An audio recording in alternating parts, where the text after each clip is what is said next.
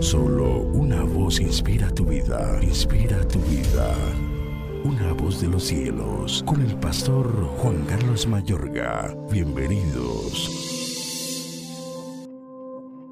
Pero yo a ti oraba, oh Jehová, al tiempo de tu buena voluntad. Oh Dios, por la abundancia de tu misericordia, por la verdad de tu salvación, escúchame.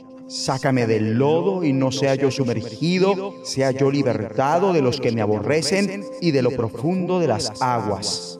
No me anegue la corriente de las aguas, ni me trague el abismo, ni el pozo cierre sobre mí su boca. Respóndeme, Jehová, porque benigna es tu misericordia, mírame conforme a la multitud de tus piedades. No escondas de tu siervo tu rostro, porque estoy angustiado.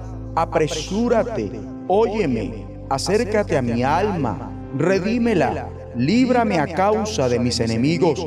Tú sabes mi afrenta, mi confusión y mi oprobio. Delante de ti están todos mis adversarios. El escarnio ha quebrantado mi corazón y estoy acongojado.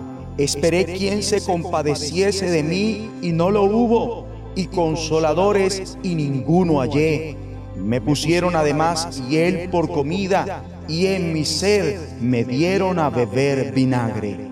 Salmo 69, versículos 13 al 21.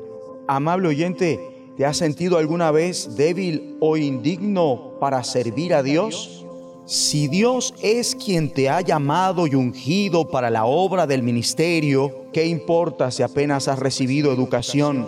Si no eres elocuente, si recibes oposición en tu ministerio por parte de aquellos que creen que no estás a la altura de la tarea, por cuanto has sido llamado por Dios, sin lugar a dudas, el impacto de tu ministerio y misión es y será reconocido por doquier.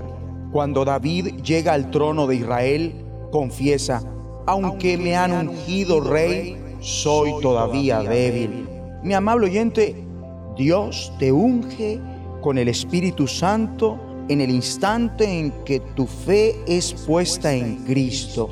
Por más débil e indigno que te sientas, Dios es capaz de usarte como lo hizo con David en maneras asombrosas. Hasta tu debilidad será ungida. Pero déjame preguntar, ¿estás atravesando un momento problemático? David pasaba un tiempo de intensos problemas en su vida.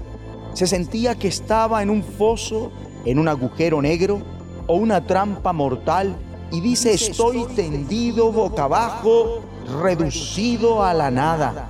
David, el líder ungido de Israel, fue una persona de oración. Varios de los salmos se le adjudican. En este salmo vemos un modelo de la sinceridad, crudeza e intimidad de sus oraciones.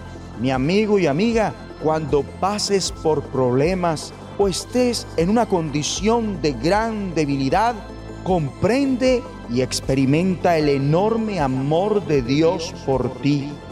David ruega, por tu gran amor, oh Dios, respóndeme. Respóndeme, Señor, por tu bondad y tu amor, por tu gran compasión, vuélvete a mí.